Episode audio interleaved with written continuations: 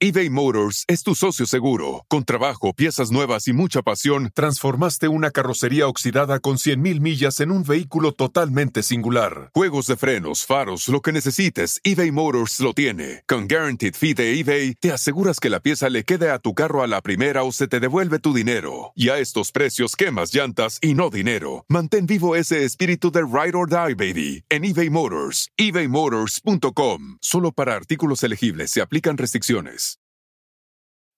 When you need mealtime inspiration, it's worth shopping Kroger, where you'll find over 30,000 mouthwatering choices that excite your inner foodie. And no matter what tasty choice you make, you'll enjoy our everyday low prices, plus extra ways to save, like digital coupons worth over $600 each week. You can also save up to $1 off per gallon at the pump with fuel points. More savings and more inspiring flavors make shopping Kroger worth it every time. Kroger, fresh for everyone. Fuel restrictions apply.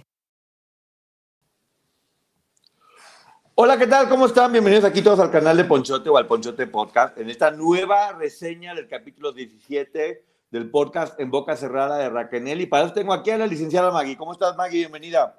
Hola, buenas noches a todos, buenas madrugadas. Aquí, como siempre, trayéndoles eh, esta reseña sin importar la hora. Y ni modo que haya ojeras, ni modo. Acabo en el podcast, no nos ven las ojeras, únicamente van a estar escuchando, platicando. Y este capítulo se llama Motines Sangrientos, Lluvia de Acusaciones y Gloria Trevi anuncia nuevo embarazo. Yo, antes de iniciar este capítulo, tengo que decir que siento que se retomó la historia. Hubo por ahí un capítulo 2 que, que medio me perdí y ahorita siento que vuelve a retomar, ¿no? ¿Tú cómo ves? Sí, yo también es lo que me dejó la sensación de que ya está retomando el camino, aunque todavía por ahí vamos a llegar a esa parte. Creo que hay, el querer que a fuerza las cosas sean de alguna manera.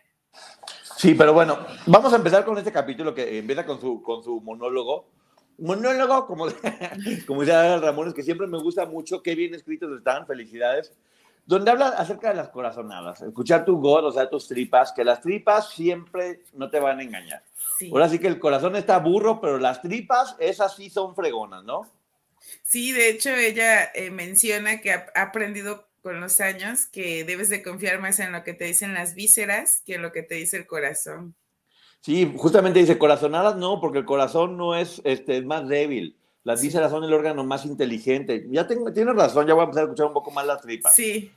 Hay que dejarnos que nuestro consultor sean las tripas, no el corazón, que ese luego ahí anda medio burro. Hay que equilibrarlo.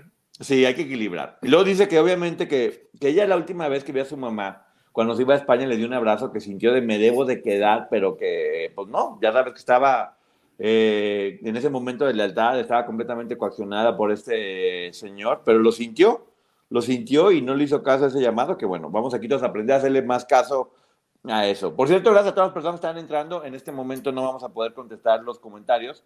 Eh, hasta mañana a las 4 de la tarde con la licenciada. No, 12 del día, Maggie, ¿te parece? Sí, 12 del día. 12 del día con la licenciada Maggie, preguntas y respuestas sobre este eh, capítulo. Pero bueno, ahora sí empieza diciendo ella que si este relato no te mueve las tripas es porque no lo entendiste. Entonces yo dije, vamos a ver, tripas, díganme ustedes si lo vamos a entender, sí o no. Porque luego las tripas se nos ponen medias burras. y, aquí tienen una, entrevista al final con Ana Patricia Cangiani. Creo que lo va a pronunciar pésimamente mal, una disculpa. Cangiani. pues yo, yo lo, busqué y eh, se supone que es como Candiani con ah, bueno, Candiani. Bueno, Candiani. Pero con todo respeto para ella. Sí, es, una gran periodista de Telemundo que fue la que los entrevistó en la cárcel, que nunca se agachó, que Sergio intentó darle la vuelta y que ella todo el tiempo contestaba muy bien, una, una muy buena periodista. Y al final la entrevistan y ella tiene un punto de vista bastante, bastante bueno que hay que, que, hay que escuchar. Dice, eso me dio mucha risa, que después de un tiempo de ya no haberlo visto, porque él estaba enfermo, estaba en el hospital, que lo vio y que dijo, eh, flaquito, poca cosa, asquerosito, como un moquito embarrado en la pared, y dijo, ¿cómo está este esperpento, este pedacito de nada, esta cosa que no funciona para nada, esa cosa tan inútil, tan insulsa, tan insabora, tan, bueno, no dijo todo eso, pero yo lo estoy diciendo. Y es verdad. y es verdad, y me estoy quedando corto, me estoy censurando todavía. Pudo haber hecho tanto daño, ¿no? Sí, de hecho, ella aquí ya nos deja ver cómo va perdiendo este, esta alienación ya lo empieza a ver de una manera diferente y también creo que ayudó bastante el hecho de que ya ah, sentía o tenía ciertos sentimientos por Bandeira. Exactamente, y ya dice cuando lo vio fue así como de, este hombre llega, llega apenas y fregando. Espero que se hayan portado bien, denme su reporte. Este que pensaba todavía de entre loco, que se recuperó de esa enfermedad que creo que yo honestamente no le creo a este señor, pero bueno, que se recuperó de esta enfermedad, que con rehabilitación pudo volverse a mover. Es que no le creo nada. No, yo tampoco le creo. Siento, mira, así como era, o lo que sabemos, porque actualmente me imagino que es peor, que no enfrentaba las cosas, que todo el tiempo las mandaba a ellas, que él solo pensaba en su comodidad. No dudo que haya pensado en esa comodidad inventando una enfermedad e irse a descansar unos días al hospital. Claro, pero me encanta como amo en verdad cuando Raquel tiene como este toque como ay, que dice las cosas como con para que le hieran y para que le lleguen, como dice el cansado y derrotado ex maestro. ¡Bravo, Raquel! Mándalo a la goma ese señor. Cansado y derrotado ex maestro, poca cosa. Eh, moquito embarrado en la pared, pedacito de popó en el papel, no sé, ¿qué más podemos decir, Maggie, de este señor? Pues que es un pedacito de todas partes. Pues sí, pero, pero bueno, ahora ya estaba dentro de la, ya estaba dentro de la cárcel y de repente entra uno que era muy malo, muy, muy malo. Era de, hecho, de hecho, era el preso y el fugitivo más buscado en todo el año en Brasil, el emperador de Río de, de, Janeiro. Y llega y le dice, Eu soy Fernandinho. la, llega a la, a, la, a la, cárcel con ella, a, la, a su prisión, a su jaula, ¿cómo? A su celda, perdón. ¿Cuál jaula? A su celda, y que le dice de repente, este señor se arma de, canta para mí ah, hijo, este muy armado, pues, te digo, una suerte impresionante. Y que obviamente pues ella nos iba a poner a, no, yo no te canto. pues sí, yo te canto lo que quieras, que toda la gente se empezó a levantar. Y le, y le cantó este, la malagueña salerosa, que por aquí nos, nos, la podemos escuchar, qué bonito cantó, y por eso todo el mundo se estaba parando. Y, y, que Gloria nomás observaba como muy deprimida, porque para este momento Gloria, hay que recordar que acaba de perder a su hija y que que no había forma de que se levantara, ¿no? ¿Qué opinas de la serenata?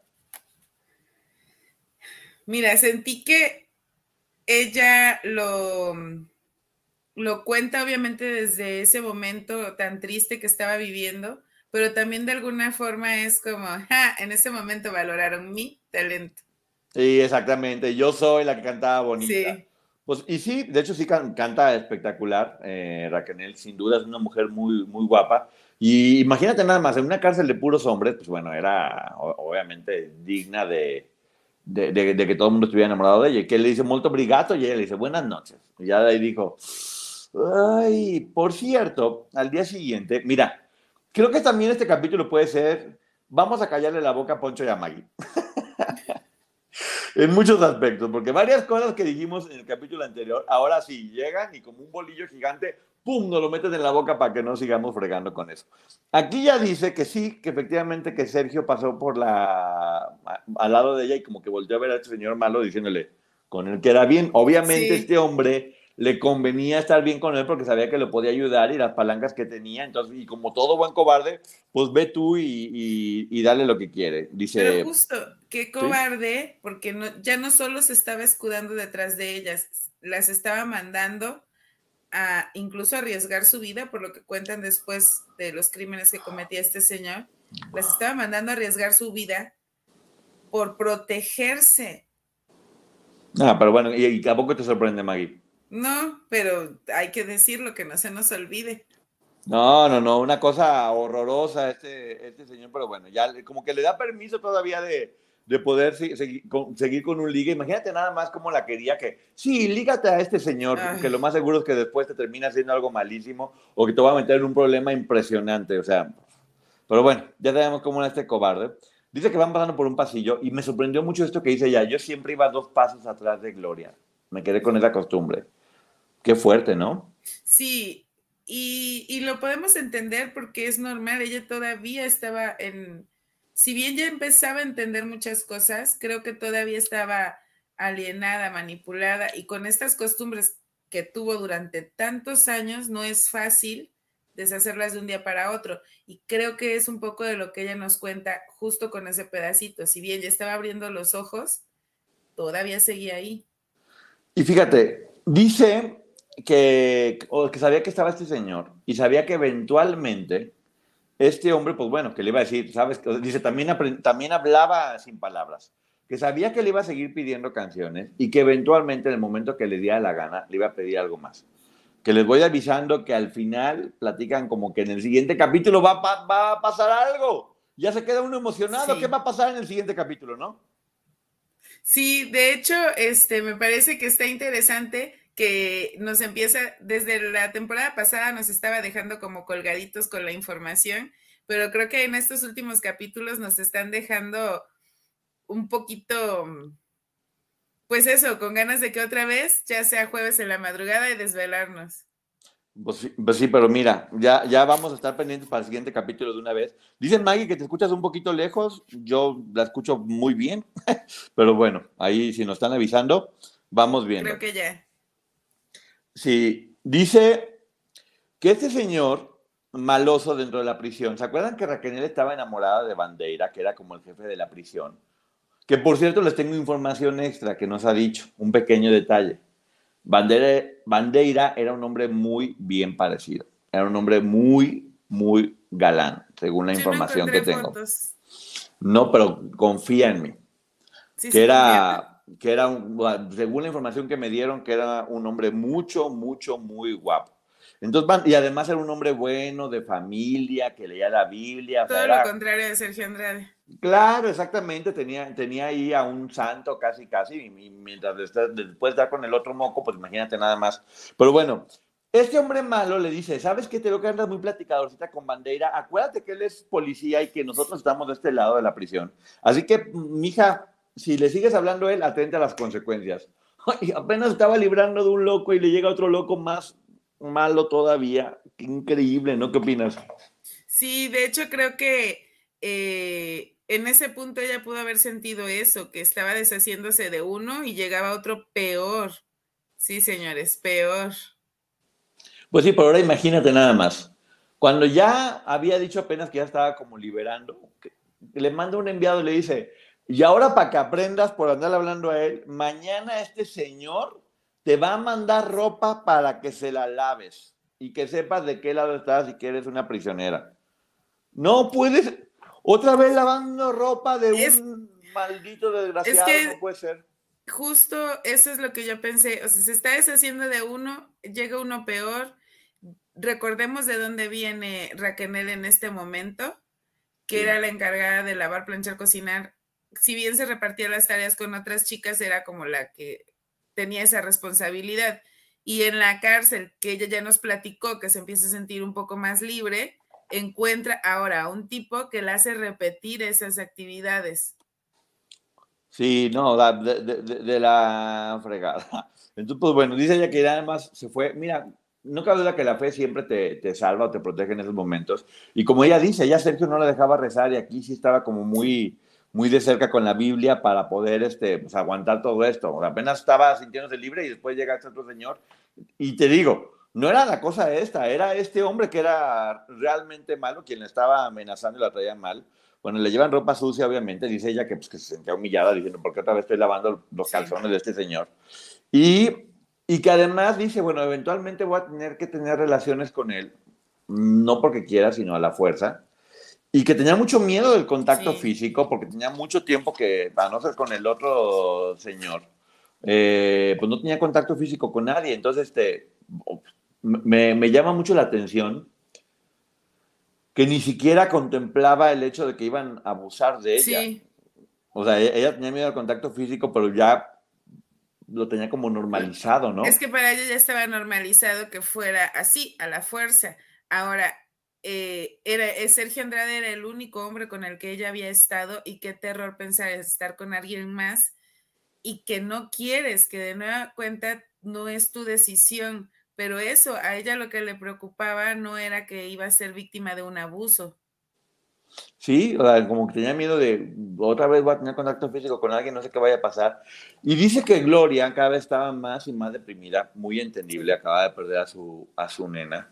Eh, que la cárcel no le importaba, pues ella seguía con eso, con perdía una bebé y, tenía que solucionar ese problema con todo lo que estaba pasando además. Dice que ella le quitaba todas las navajas a los rastrillos para que no se hiciera algo porque ya sabemos que Gloria tenía antecedentes de que, pues, que este, era, era depresiva y tenía tendencia a quererse quitar la, la, vida y que de hecho cuando llega otra presa le dice, ¿sabes qué, mija? Préstame el rastrillo y luego te explico por qué. Y le quitó también las navajas y le estaba escondiendo todo para que no pasara nada. Y dice una frase que se me hizo muy fuerte porque dice, sentí que la perdía. Sí. Qué fuerte, ¿no? creo que ahí estamos viendo que había un cariño legítimo entre ellas, porque también nos deja ver más adelante que Gloria de verdad le tenía cariño a ella y cierta confianza y Raquel, el grado de preocupación que está demostrando por Gloria Trevi en ese momento es el de una amiga. Exactamente, o sea, como ella, e, ella sí lo dice todo el tiempo que era una relación como a fuerzas, pero que no nos quedaba de otra, eran su familia, estaba la una con la otra y sí, es una relación un poco compleja que creo que solamente ellas pueden entender, porque solamente ellas tienen información que nada más ellas tienen. Seguramente se guardan muchos secretos que, que las, que las une, que las une y, y, también tiene muchos momentos bonitos, ¿no? Es que no dudo que haya este, estos recuerdos bonitos, incluso que haya existido o que todavía exista un cariño, pero también creo que queda por ahí rastros de, de los rencores, rastros de las envidias que es normal, yo no estoy señalando ninguna, es normal después de todas las ideas que este hombre les metía. Sí, muy triste, pero bueno, ya después, como si no tuvieran suficiente ya, llega otro muy malo que se llama Marcelo Borelli, que eh, cuando platica qué es lo que había hecho este hombre, dice, no, pues que robó lingotes de oro en, el aeropuerto. Y dice, pues bueno, malo, no tan malo, ¿no? Más adelante platica, y ya lo voy a adelantar una vez para que vayamos viendo el nivel de maldad de este hombre era realmente malo y había se hizo muy, muy tristemente popular en, dentro de la cárcel un, un, video de él golpeando salvajemente a un niño de tres años. Una niña de tres años. A una niña de tres años. Y lo acusaban de tortura. O de imagínense nada más, estos, estos personajes no, van a ver más adelante lo que pasa, estos personajes no se, no se medían como, como el otro tampoco es de media para acabar pronto. O sea, ahora sí que ahí vean por dónde estaban estas pobres dos mujeres, con quién estaban rodeadas, ¿no? Sí, pero creo que aquí aplicaría ese dicho popular de sales de Guatemala para entrar a Guatepeor. Beso a los guatemaltecos. Es un dicho popular, no, no lo digo yo. Pero sí, ellas iban saliendo de algo que era terrible y horrible y tener que convivir a diario con estos personajes y encima, o imagínense nada más, están en una casa con puros hombres, con este nivel de invitados de lo peor. Y un día hay un motín, unos se ponen ahí a, a, a, pelear y Gloria y Raquel abrazadas en la esquina de su prisión. Imagínense nada más lo, lo, duro y el miedo que debieron haber tenido.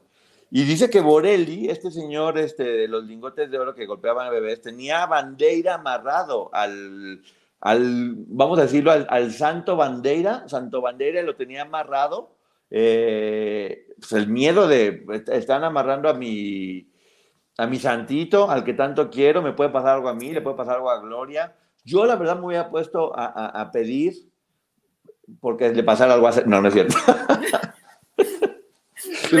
Oye, él, él, mira, le cambio este por ese. Sí, e, ese de allá dijo que la tenía chiquita. Órale, ve con él. Él dijo, él dijo, así que órale, dale duro y dale, pero bueno. Eh, ya, vamos a volvernos a enfocar.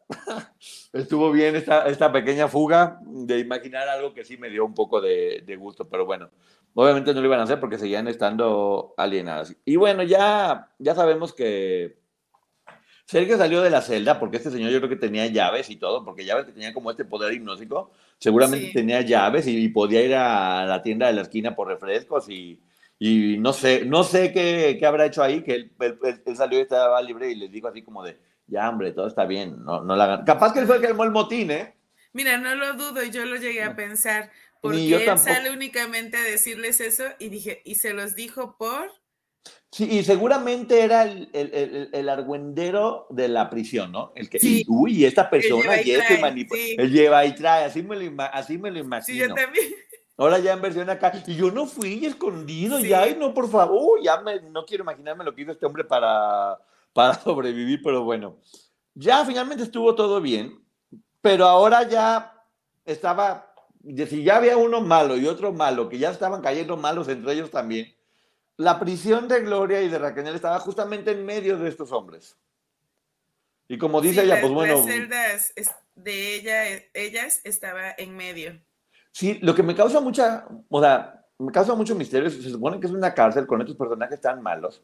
Y bueno, sacaban pistolas, cuchillos, navajas, casi casi que hasta las pistolas de la Guerra de las Galaxias, el mazo de Pedro Picapiedra. En esa, en esa prisión tenían todo lo que querían eBay Motors es tu socio seguro. Con trabajo, piezas nuevas y mucha pasión, transformaste una carrocería oxidada con 100.000 millas en un vehículo totalmente singular. Juegos de frenos, faros, lo que necesites, eBay Motors lo tiene. Con Guaranteed Fee de eBay, te aseguras que la pieza le quede a tu carro a la primera o se te devuelve tu dinero. Y a estos precios, quemas llantas y no dinero. Mantén vivo ese espíritu de Ride or Die, baby, en eBay Motors. ebaymotors.com. Solo para artículos elegibles se aplican restricciones. Sí, y recordemos que ellas estaban ahí, muy probablemente, no me atrevo a asegurarlo, pero eh, es muy probable, porque el abogado no acudió a los recursos legales para llevarlas a ellas a una cárcel de mujeres en donde tuvieran otro tipo de eh, cuidados o que las trataran diferente. Y estoy segura pero no, es que no, no me consta, pero yo sí creo que fue por órdenes de Sergio Andrade, al abogado que escuchamos platicar en el capítulo anterior. Sí, más adelante vamos a escuchar unos datos de su juicio que da, más coraje todavía, pero ahorita vamos a, ahí vamos a entrar con la licenciada Maggie con todo para que nos asesore y que, y que se nos ponga candente la cosa, porque estoy seguro que Maggie va a decir, miren inútiles lo que hicieron mal. Pero bueno, que tenían una televisión en blanco y negro, porque ya ves que ahí tenían todo. No, no, no es cierto una televisión en blanco y negro chiquita donde se dio cuenta que eran tristemente eh, populares en Brasil. Ya todo el mundo estaba hablando del caso y ahí se enteraron de qué es lo que estaba pasando con todos. Fíjate.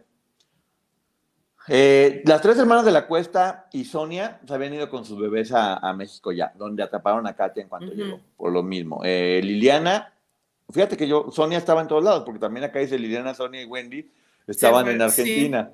La Sonia multifacética. O entendí mal, perdón, o mis apuntes están mal. Yo entendí que Sonia se fue a, Argentina con Wendy y Liliana. Ah, pues bueno, yo primero vi que, bueno, eh, Sonia estaba en todos lados. Se fue con Wendy a Argentina, donde nació la bebé de, Wendy. Eh, Karina, cuando Raquel dijo, Karina, que en febrero había empezado a hablar bien de nosotros, ahora se había volteado, dije, no, donde me diga Raquel que Karina está mintiendo en su declaración o algo así, te juro que le voy a pagar y voy a decir, ya no puedo. No, bendito sea Dios, porque digo, Raquel, muy bien, muy valiente, dice, con el amor de sus papás ya se había animado a decir la verdad y decir todo lo que estaba pasando. Así que bravo, Raquel, qué bueno volver a escuchar estas, esto, e, e, e, esta, esta versión de la historia que tanto me, sí, y quitarle, quitar un poco esta imagen de, de Raquel hablando mal de Karina o de otras chicas en aquel momento. Y ahorita estamos escuchando como dice, eh, porque ella ya estaba distanciada de este hombre, estaba tomando distancia y con el amor de sus papás ya estaba dándose cuenta. Entonces, me parece que es un reconocimiento bonito. Sí, y en ningún momento estoy escuchando aquí que digan, no, es que estábamos presas por la televisora. No, ya, no lo mencionan eso afortunadamente. Dice, estaban hablando ya todas y estaban denunciando lo que estaba pasando entre nosotras, lo cual me da un gusto enorme porque dice ahí que se sumaron a denunciar todas y cada una de ellas, lo que yo había dicho ya en un programa especial que hice La caída del clan Andrade, que está aquí en el Ponchote Podcast y en el canal de Ponchote en YouTube. Eh, se, empezaron a sumar todas, las hermanas Zúñiga llegaron, Liliana, o sea, todas empezaron a hablar. Aline tengo entendido que también fue a, declarar y todas estaban hablando poco a poco de qué es lo que estaba sucediendo. Y dice ella, que me encanta cuando Raquel habla así y lo reconoce, dice, y en mi cabeza enferma, yo todavía pensaba que eran acusaciones injustas.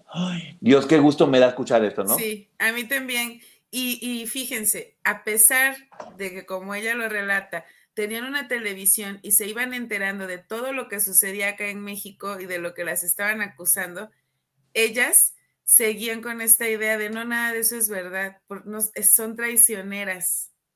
Entonces, eh, el poder de la manipulación que tenía este tipo sobre ellas. Sí, lo que estaban haciendo ellas era unirse para hundir al tipo. Sí. Pero dentro de su, o sea, como ellas ya habían, ya habían salido, ya habían hablado con su familiar, ya habían tenido un proceso de sanación diferente al de ellas, para ella era, es injusto y están mal y por qué lo están haciendo, ya sabes, la familia, todo esto que seguían están alienadas. Pero aquí, ahora, en este momento, de su perspectiva actual, está reconociendo que estaban haciendo lo correcto todas ellas. Sí, pero desde el actual, y eso es importante. Y dice algo muy cierto, que dice, estábamos acusadas de cosas que hicimos, de cosas que no hicimos y de cosas que también ellas hicieron, lo cual creo que también es correcto, porque sí te da una perspectiva general de todo lo que estaba pasando en ese momento. Dice, finalmente éramos todas contra todas y salves de quien pueda.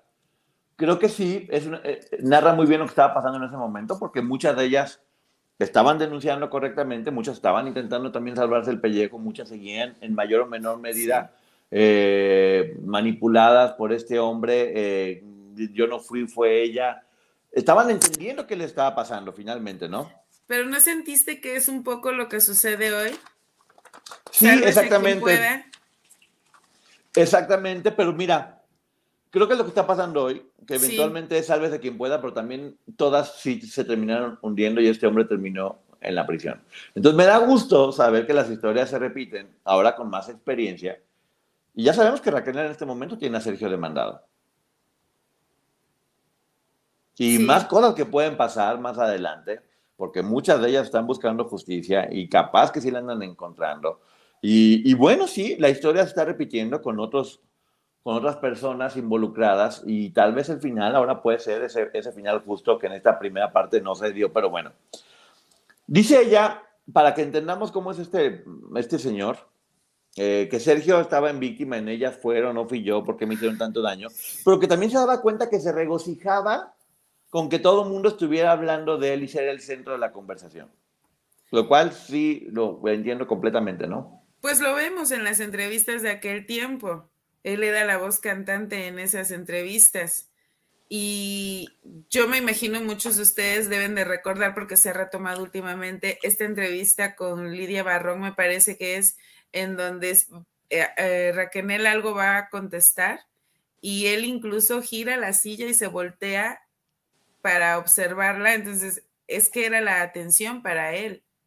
Sí, en ese momento no había el internet como ahora, no había las redes sociales, únicamente había la televisión. Él sabía que tenía aliado dentro de algunas televisoras, sabía que el poder de comunicación de Gloria y su imagen era muy fuerte y que era muy fácil poder manipular a la gente. Hoy no se puede. Hoy existen las redes sociales y toda la información está todo el tiempo. Sergio, te lo platico, ¿eh? por si tienes alguna duda, ya no es igual que en ese momento. Tal vez estaba regocijado porque en ese momento se hablaba de que eras un genio musical. Hoy por hoy sabemos que eras bastante mediocre, que más bien eras un tranza que abusaba del talento de los demás. sí, también se hablaba de cómo puede ser que tenía tantas mujeres ahí, pues porque eras un psicópata, que estabas, psicópata narcisista, que estabas enterrando a todas las mujeres, a niñas, porque no eran mujeres, eh, eran, eran menores, adolescentes, eh, en, una organización coercitiva. Entonces, pues bueno. Es que hasta él sabía que era mediocre, ¿por qué no intentó manipular si era tan bueno a mujeres adultas? ¿Por qué niñas que estaban en formación? Porque sabía que no iba a poder, hasta él reconoce su mediocridad. Sí, pero bueno, ah, eh, también dice que, te digo que amo, amo este capítulo también en especial, tengo que decirlo, porque escucho conexión con Raquel muy profunda, de nueva cuenta, que sí sentí que había perdido un poquito en un capítulo 2, de nueva cuenta eh, se siente eh, ahí, bien, cuando dice... ¿Sí? ¿Sabes qué creo? Es que cuando ella nos cuenta su historia, empatizamos con ella. Y cuando está contando historias en las que fue testigo, obviamente le afectaron, como lo que sucedió con la bebé, ya no empatizamos tanto con ella porque ya no es su, pues eso, su historia, ya no son, es una vivencia, pero ya no es ella. Ella nada más es espectador. Creo que eso es lo que sucede, que es espectador y nosotros espectadores y lo que queremos es escuchar lo que a ella le pasó.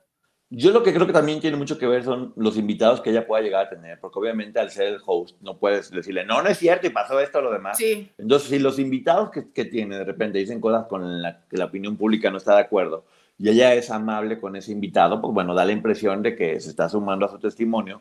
Y eso a todos, todos tendríamos que entender lo que es eso. Pues ella simplemente está poniendo ya a la persona y nosotros tenemos que analizarlo independientemente de ella. Pero bueno, aquí dice algo eh, de nueva cuenta que es muy doloroso. Dice, se hizo un gran drama que hasta ahora nos sigue separando. Uy, qué fuerte, ¿no?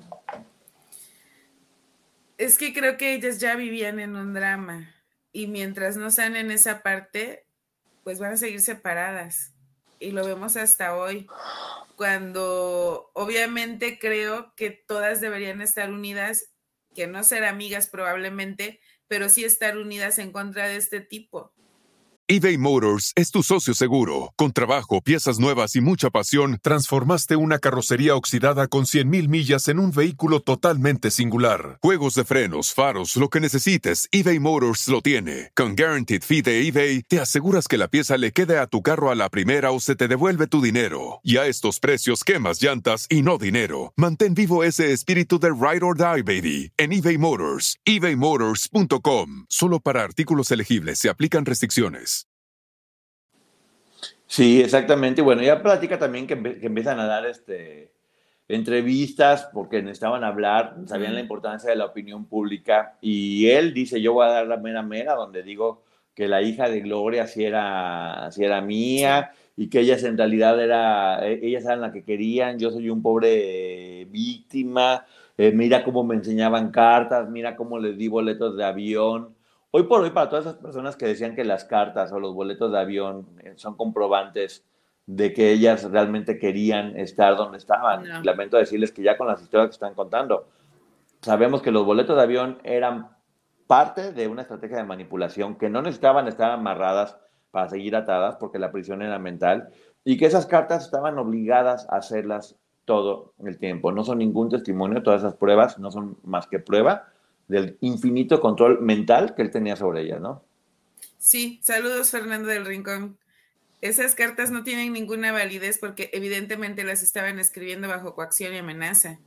Sí, ni las cartas, ni los vuelos, ni que los papás recibieran dinero, porque está comprobado que el 99% no recibían y los que recibieron, recibieron una vez y ya, como parte de una beca estudiantil, no como sueldo por trabajar ni nada por el estilo.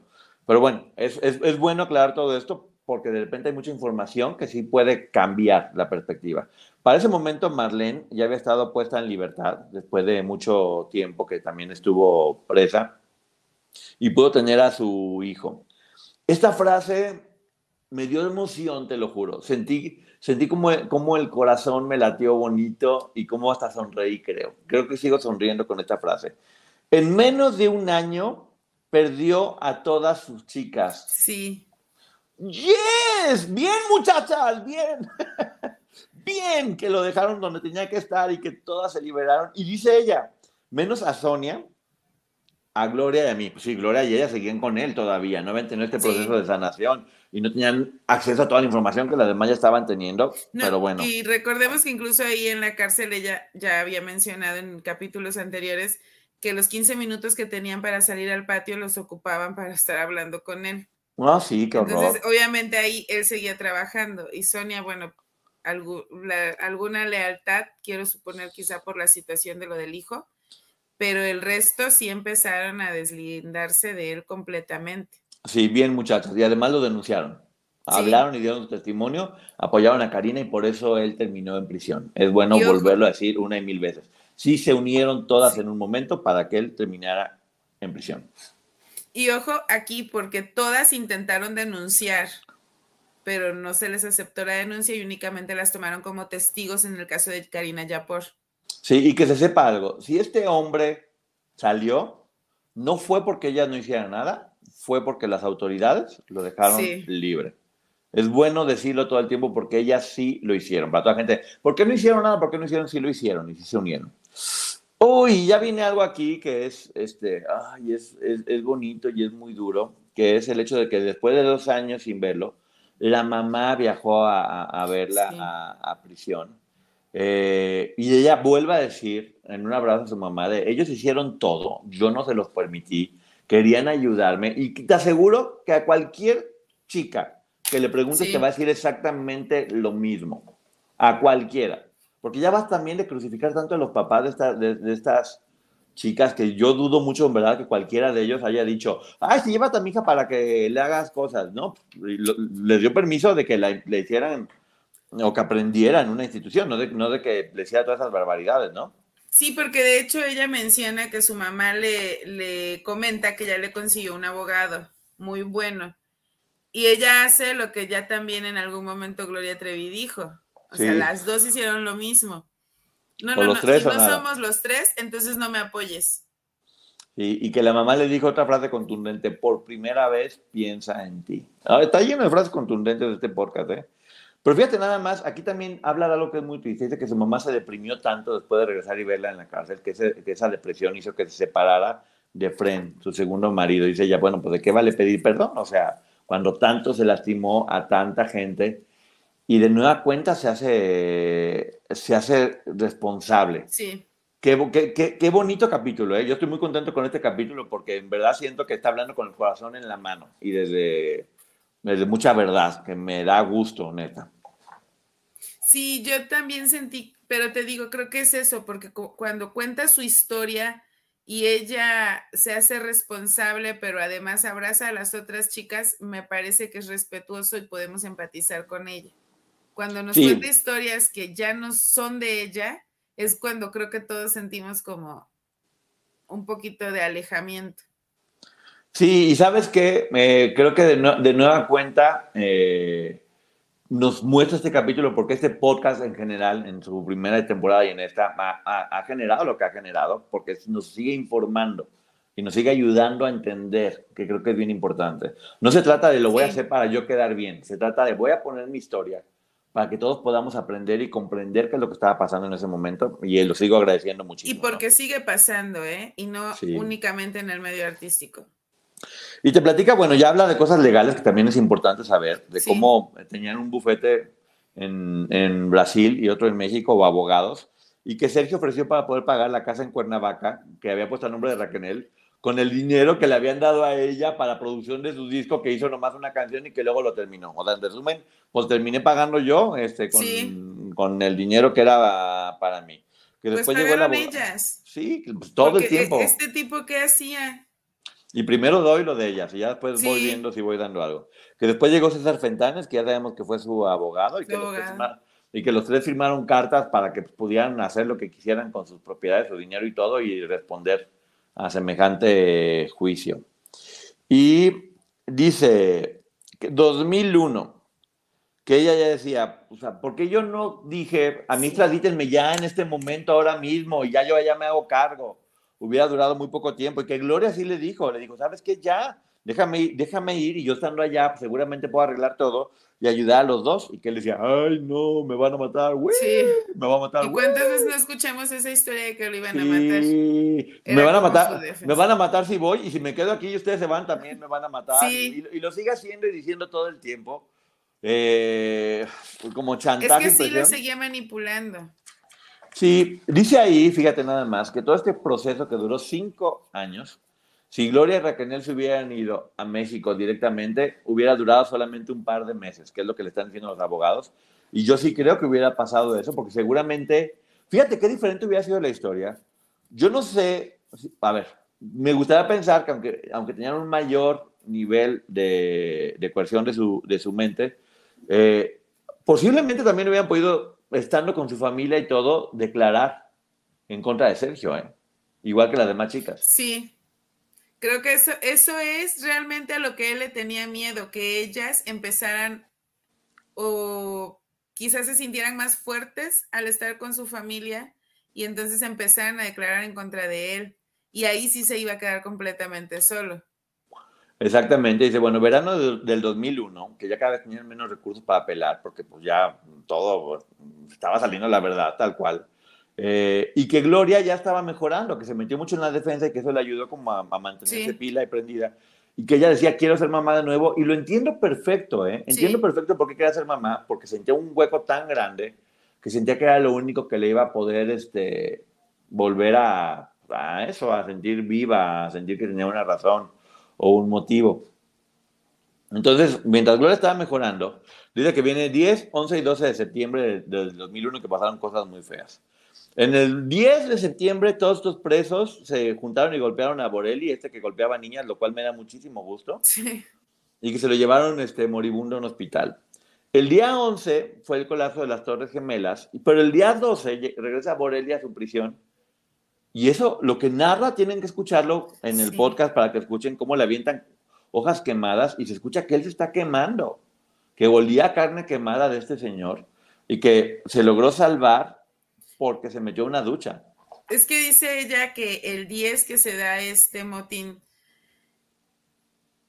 a él lo golpean tanto que queda el olor a la sangre. Sí, y sí, todavía sí. tenían eso cuando de pronto regresa todo golpeado y ella, ella de hecho dice que cree que, que la misma policía se lo estaba poniendo a otras personas para que acabaran con él, porque escuchó las llaves, o sea, tenían las llaves estas personas y fueron a prenderle fuego a su celda con periódicos y papel y hojas y todo lo que encontraron para que perdiera la vida, pero pues no pasó tampoco. Y sabes que también, eh, esto sí me dio gusto, porque ya dentro de todo esto que está pasando, el olor a quemado y las cenizas y todos los presos, de repente por aquí nos pinta una escena que es como de bodyguard, el guardaespaldas, donde Ah, llega sí. Bandera y la levanta del piso mojado y la salva y se ve que ella estaba completamente enamorada, idealizada con este, con este hombre. Y, y bueno, eso, es- eso me gustó, me gustó neta porque sí era como el momento emotivo dentro de todo esto. Sí, porque ella también, o sea, ella ya lo tenía idealizado, eh, era todo lo contrario de Sergio Andrade. Y de hecho lo menciona, mi héroe, aunque él, o sea, prácticamente ella dice, era mi héroe, aunque él ni me pelaba. Sí, eso me gustó, porque luego también ya dice que llega Gloria que le dijo, Mari, por fin se pudo. Sí, ¡Pum! Y que dice, embarazada al fin, bravo. ¿Cómo se embarazó Gloria? Dice que en el siguiente capítulo lo va a platicar, para que estén pendientes, porque en el siguiente va a estar platicando sobre eso.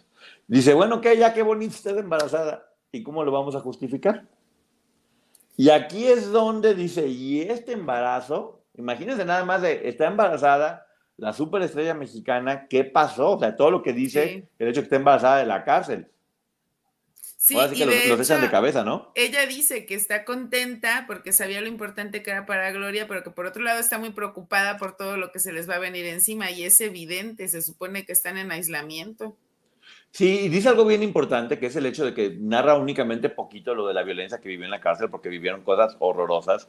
Y no solamente en la cárcel, sino también por fuera, porque si ella se pusiera a dar con lujo de detalle todo lo que pasaron en estos 20 años, Sí. pues definitivamente pues, terminaba siendo una película Eterna. eh, eh, de eterna y de gore, una cosa así violenta y súper grotesca y demás. Entonces, lo está haciendo, obviamente pone como poquitos ejemplos, con cuidado no lastimar a los demás. Y sí, es, es para mostrarnos un pedacito y que nosotros podamos imaginarnos todos los demás que vivieron, que es completamente malo. Y, y sí, me, me gustó mucho también que aclarara un poquito esto.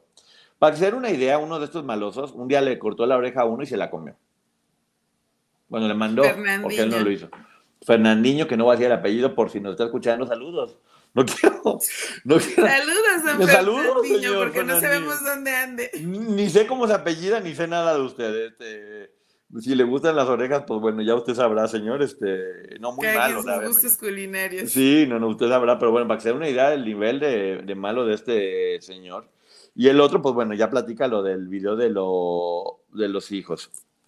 Y ya después, eh, Borel, el, el del oro, ah, el, del- el del oro, perdón, el, el que Sí, había robado este oro. Ajá. Pero fíjate nada más, todo lo malo que era y que en un momento dado llegó y le regaló a, a Raquel un libro de pensamientos diarios. Sí. O sea, pero te lo imaginas así como de, hoy voy a ser feliz.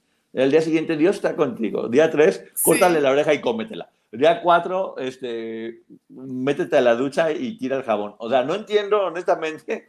O sea, la celda de Gloria y Raquel, para que nos quede un poquito claro, lo podamos imaginar. Del lado derecho tenía al que se com- al que tortura a una menor de tres años, y del lado izquierdo tenían a un tipo que se comió la oreja de otra persona. Sí, pero bueno, ya sabemos que era, que era una persona muy, muy mala. Y, y ahora ya, para terminar, está la entrevista con Ana Patricia. Sí. Miren, no quiero platicar mucho porque siempre nos gusta hacer esta reseña e invitarlos a que vayan y, lo escuchen. Qué gran debate entre María y Ana Patricia del periodismo, de cómo se hace periodismo, de si tienen que pedir una disculpa por no haber hecho las preguntas adecuadas, de cómo pudieron haber cambiado todo, haciéndose responsables como periodistas de cómo este caso estuvo mal contado. Y ella también defendiendo su punto de cómo en ese momento, pues ella hacía lo que podía hacer en ese momento, porque como bien dice, estaban en la cárcel y no me iban a dar información, obviamente. Y lo dice bien claro, porque yo sabía que ninguno de los tres iba a cooperar. Sí, claro, e, exactamente, sabía, que ninguno de los tres iba a cooperar, pero igual le tocó la entrevista y con muchísima interés. Por aquí está la entrevista en YouTube, por si alguna persona la quiere, la quiere ver, estoy seguro, seguro, seguro que la van a, a disfrutar mucho.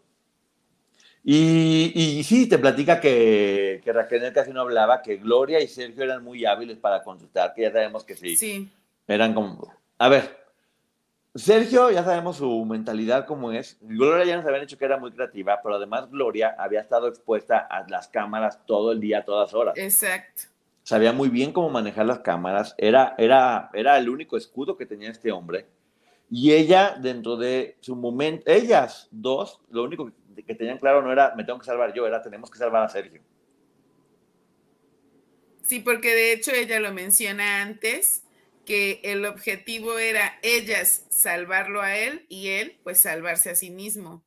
Sí, sí, sí. O sea, eh, eh, estaban completamente manipuladas en ese momento. O sea, ya sabemos que estaban en, la, en, prisión y bueno, no habían tenido la libertad que las demás ya habían tenido para poderse liberar y, se quedó muy emocionante.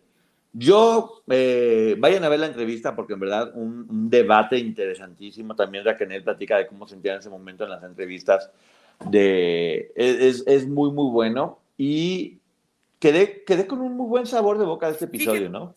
A mí lo único que no me gustó es que siento que de alguna manera María, y, y entiendo, entiendo, de verdad lo entiendo, pero creo que como espectador es algo que ya no queremos escuchar quería llevar un poquito la conversación hacia... eBay Motors es tu socio seguro. Con trabajo, piezas nuevas y mucha pasión, transformaste una carrocería oxidada con 100.000 millas en un vehículo totalmente singular. Juegos de frenos, faros, lo que necesites, eBay Motors lo tiene. Con Guaranteed Fee de eBay, te aseguras que la pieza le quede a tu carro a la primera o se te devuelve tu dinero. Y a estos precios, quemas llantas y no dinero. Mantén vivo ese espíritu de Ride or Die, baby, en eBay Motors. eBay Motors Solo para artículos elegibles se aplican restricciones. ¿Crees que hubo alguien que se pasó con esto, este tema? Y contesta esta periodista, ay, se me fue el nombre, Ana Patricia. Ana Patricia. contesta, eh, sí, hubo quienes enseñaron, pero otros fuimos profesionales. O sea, otra vez siento que va la conversación hacia, TV Azteca tiene la culpa de todo, no la lleven para allá. No, y sobre todo en estos tiempos en los que Televisa también, a la Televisa y Azteca, fueron factores determinantes en, dar a conocer la información real a la gente y no lo escondieron, como no se debe hacer ni en ese momento ni ahora. Inclusive la misma Televisa, hubo un momento donde al darse cuenta de todo lo que en realidad estaba pasando, te digo, está, está el programa que hicieron, porque también es bueno decir que Televisa no se quedó callado, ¿eh? también Televisa dijo, también Televisa dijo y denunció. Pero sí lo dijo. Sí, tardó porque tal vez, pues bueno, en un principio finalmente es una empresa que estaba cuidando su inversión.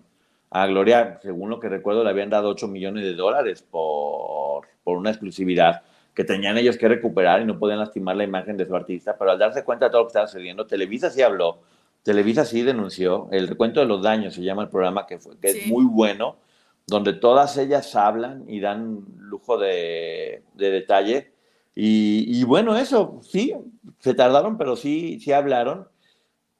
Y la prensa sí creo que fue un factor determinante en esto, pero dice que se ensañaron y seguramente sí, porque eran otros tiempos, no nomás la prensa. Yo, yo más que la prensa diría la sociedad se ensañó. Sí, claro, porque si nosotros como sociedad es algo que hubiéramos pasado desapercibido y que no consumiéramos, no hubieran tocado el tema como lo tocaron, que era diario.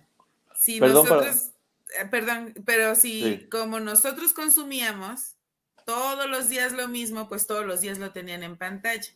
Sí, y lo que quería decir es que justamente dije la sociedad se ensañó, no, la sociedad no se ensañamos porque todos teníamos que hacernos responsables de nuestra parte, de, omisión, o tal vez por ignorancia, tal vez por no saber y conocer más. Por eso ahora muchos de nosotros estamos expiando nuestras culpas y tratando de dar la información lo más correcta posible para que esto no sirva para generar chismos, discusiones, sino que sirva para generar conversaciones, hablar de información, saber qué es lo que está pasando y entender cuáles son las nuevas reglas del juego hoy por hoy en estos, en estos tiempos, que sepamos que eran víctimas, que sepamos que es una organización coercitiva, que sepamos que, que estaban presas no del cuerpo, sino de la mente, que es mucho más fuerte todavía, que entendamos por qué accionaban como estaban accionando, que conozcamos cómo funcionan estos, eh, estos líderes este, psicópatas narcisistas y, y, el peligro que, que, generan para todas las personas, que podamos poner alerta a lo que está sucediendo y que entendamos que las leyes ya cambiaron. Sí, sobre todo, ya las leyes cambiaron, ya eh, esto ya es, es un delito que en aquel momento ni siquiera se configuraba como tal, no existía Hoy ya hay leyes específicamente para la trata de personas. Ya sabemos que todas estas mujeres en una situación similar al día de hoy serían 100% víctimas. Es muy diferente lo que sucedía en dos, en, a finales de los 90, a principios de los 2000, a lo que está sucediendo hoy en día. Así es, y bueno, ya con esto terminamos el capítulo. Eh, de nueva cuenta, vea, eh, escúchenlo porque la verdad que estaba muy bien hecho. Estaba poniendo especial atención en la producción, en la musicalización. Raquel, qué buena es para interpretar, ¿eh? Sí. Qué buena para interpretar. Eso no lo habíamos comentado, pero sí, la verdad que interpreta muy bien y sabe hacer este, sabe hacer llegar las emociones. Se nota cuando está hablando desde el corazón y cuando lo está, cuando está sintiendo y cuando hay verdad en sus palabras y, me gusta hoy que ves una persona que sí tiene miedo porque se hace responsable, pero que se ve que está analizando bien, que le habla con desprecio a este hombre, que es de las cosas que más me gusta, cómo valoro eso. Y con cariño al resto de las chicas. Sí, exactamente, y con respeto a cada una de sus historias. Así que bueno, algo que quieras decir, Maggie, antes de que nos vayamos. Que creo que he estado analizando este tema porque es cansado, para nosotros ha sido cansado, a nivel emocional incluso, pero creo que es un tema que debe estar en la mesa, que se debe de discutir porque sigue sucediendo, sucede en muchos ámbitos y eh, si podemos tener información a través de un caso que ya sucedió, me parece que es importante que lo vayamos analizando poco a poco. y de nuevo cuenta recordar a todas las personas que están en el chat en este momento que hoy, como estamos grabando el podcast, únicamente vamos a, hacerlo terminar y que mañana a las 12 del mediodía nos vemos en el canal de la Leak Maggie, así está en, YouTube, con preguntas y respuestas sobre todo este capítulo, ¿no? Sí, por favor, nos vemos mañana a las 12 del día para contestar todas las preguntas que tengan respecto a este capítulo o que se hayan derivado de. Y, y, vean muchos más programas que tenemos, tanto en el Ponchote Podcast como acá en el canal de Ponchote. Vamos a hacer más reseñas de libros. Tengo la reseña próxima del libro que ya estoy leyendo. También tú ya lo estás leyendo, Maggie, de Mi despertar de Aline Hernández. Sí. Que vamos a hablar, creo que es muy importante hablar de este, de, este tema, porque también hablamos mucho de todo esto, cómo cayeron, y es muy importante saber también cómo, cómo salieron de esto, cómo, cómo pudieron superarlo. Aquí se está mostrando también el podcast. Este libro a mí me está dejando una visión diferente porque nos está contestando muchas preguntas que nos hacíamos a través del tiempo y ahí estaban las respuestas, pero este libro no tuvo tanta difusión porque no contenía chisme. Así es, pero bueno, nosotros lo vamos a hacer, ya, ya saben que va a ser hecho con, la mayor, con el mayor respeto posible. Sí. Y, cómo no, si finalmente una, una mujer de 19 años, tan jovencita, que acabó con esta organización coercitiva junto con las demás que se fueron sumando, y bravo, un aplauso a todas porque hoy también me encantó. Me quedo con la frase donde dice, en un año perdió a todas. Sí. ¡Bravo! ¡Bravo por todas! Es que creo que en realidad nunca las tuvo al 100%.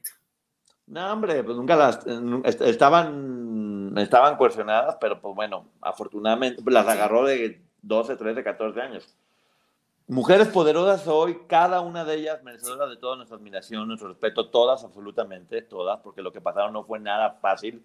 Creo que muchas personas que de repente juzgan o, juzgamos, nos cuesta mucho trabajo empatizar y entender cuál es la situación por la que estaban y están pasando todavía en este momento porque como he dicho yo en otras ocasiones, no es lo mismo curarte una herida que te puedes quitar con un curita a lo que le pasó a ellas, que fue que un trailer las arrolló y que seguramente van a tener cicatrices y van a tener dolencias por el resto de su vida. Y hay que, hay que entenderlo y abrazar sus testimonios, abrazar lo que están diciendo. Y bravo, bravo por el capítulo de hoy, eh, Raquel, María, eh, Ana Patricia, me, me gustó mucho. Y, y sí, lo vuelvo a decir, creo que este podcast, sin lugar a dudas, es un documento importantísimo porque no nomás nos cuenta la historia, nos informa y nos hace entender cómo funciona todo. No está hecho desde el ego de quiero que sepan yo, yo, yo, yo, yo, sino quiero que comprendan toda la situación y que juntos podamos aprender de esto. Así que felicidades. nada más antes de irnos, esta periodista Ana Patricia es la que en algún momento los entrevista y le dice a Sergio, este, entonces ¿cuándo se te acabó el amor por Karina? Y él se incomoda, se mueve y le empieza a decir, no, no, no, es que yo nunca hablé de amor, entonces cuida tus palabras y ahí vemos un poquito de lo que era Sergio Andrade. Ella es la, periodista que hoy aparece en este capítulo del podcast. Pues yo me acordé de la canción de Paquita del barrio que dice Rata inmunda, ni más rastrero, engendro de la vida, defecio mal hecho, eh, y todas esas cosas. Paquita del barrio, eres grande. Así que bueno, nos estamos viendo mañana 12 mediodía con la licenciada Maggie. Suscríbanse y den me gusta el canal de Ponchote en YouTube. Gracias. En tan solo un año, 45 mil suscriptores. Estoy completamente completamente feliz. Y el Ponchote Podcast. Escuchen todo el demás contenido. Ahí a gustito, mientras lavan los trastes, mientras están bañándose, mientras están tendiendo la cama. Para eso estamos y vienen sorpresas próximamente, así que estamos en contacto. Gracias a todos. a todos. Gracias. Nos vemos. Bye. Bye. Bye bye. At KPMG, we make the difference. It's not just something we say, it's what we do. Our professionals believe in the value of collaboration and the power of technology. We work closely with clients to uncover insights that illuminate opportunity, develop bold solutions that innovate industries, and create better outcomes driven by data. Brighter insights, bolder solutions, better outcomes. It's how our people make the difference, driving growth and value for our clients. KPMG, make the difference. Start clean with Clorox because Clorox delivers a powerful clean every time. Because messes happen. Because. I had the charcoal mask. Great, because why would I put that on my face when I could drop it in my sink? This is what I get for multitasking. Ugh, why is charcoal so sticky? Hello? Hey, Janice. I am so sorry. I thought I was on mute. no, we don't need to reschedule. I'll just stay off camera. Ooh, yeah, that happens. So start clean with Clorox. Use Clorox products as directed.